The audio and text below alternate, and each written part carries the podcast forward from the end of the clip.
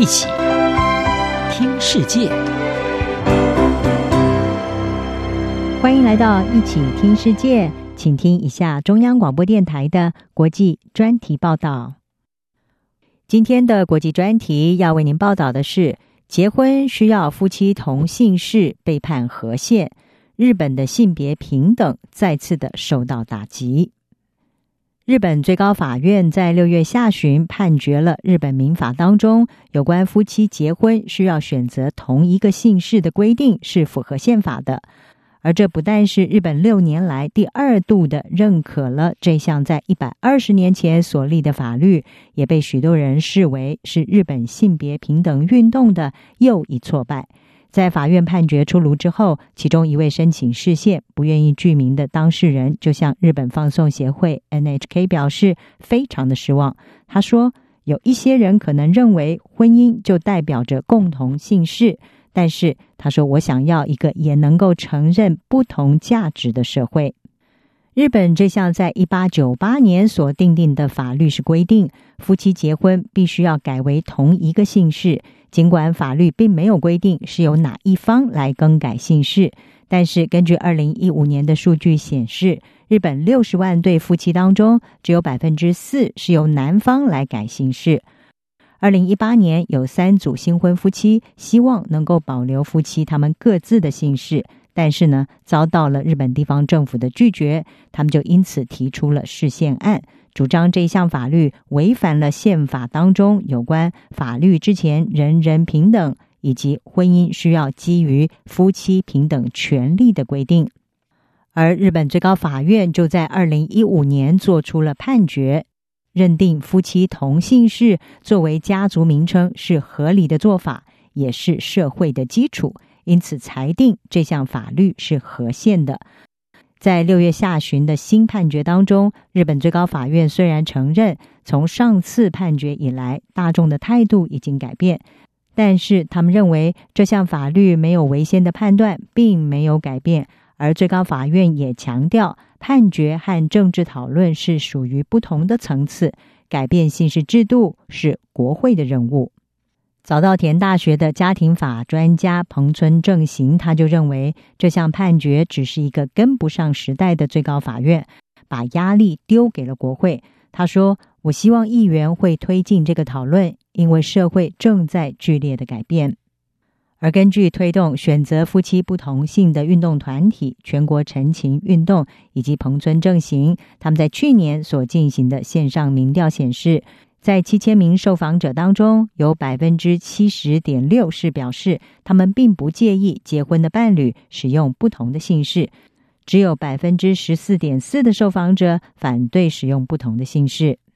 全国陈情运动的事务局长景田奈穗他说：“有一些人乐于改变他们的姓氏，因为他们把它视为是人生的一个新阶段，但是也有很大比例的人感到并不公平。”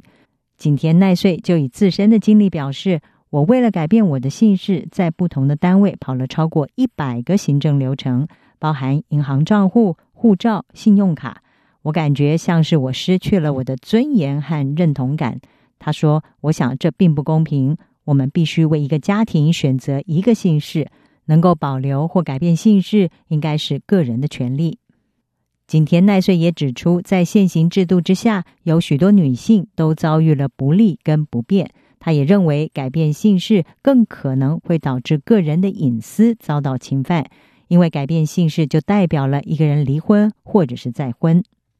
而尽管联合国在过去已经多次的要求日本政府要修改夫妻同姓的规定，但是这一次的判决仍然再次的反映出。日本在性别平等议题上似乎仍然是远远落后其他的先进国家。虽然日本前首相安倍晋三在过去曾经喊出女性经济学，希望能够创造一个女性能够发光发热的社会，同时提升女性成为领袖的管道，但是这项政策却被批评只是为了要让更多女性重返劳动市场来提振经济，而不是真正的在改善日本女性所面临的困境。关注日本出生率议题的记者白河桃子就告诉英国广播公司 BBC，因为日本没有在推动性别平等，他说，日本政府只有推动增加女性领袖的数量，并没有提供任何根本上的改变或者是支持，所以重担还是女性在承受。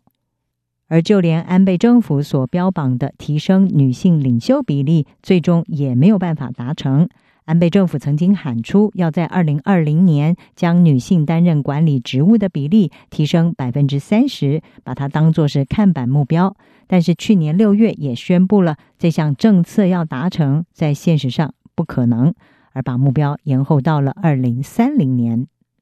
现任的菅义伟首相上台之后，日本在性别议题上也没有看到重大的突破。根据世界经济论坛今年三月所发布的全球性别落差报告，日本在一百五十六个国家当中排名是第一百二十名，而且性别落差程度更被认为是在先进经济体当中最大的一个。不但如此，菅义伟政府在性别议题上还多次的引发争议，包括在他就职的时候，内阁成员名单当中只有两名是女性。今年二月份，东京奥运还有帕奥的筹备委员会主席森喜朗还因为歧视女性的发言请辞下台。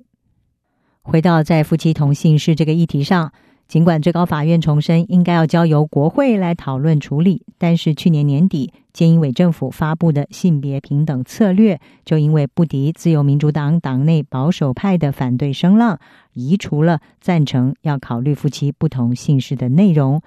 这些都在在的反映日本政府在性别议题上的僵化和保守，而日本想要消弭性别落差，恐怕还有一段长路要走。以上专题由郑锦茂编辑，海青青播报，谢谢您的收听。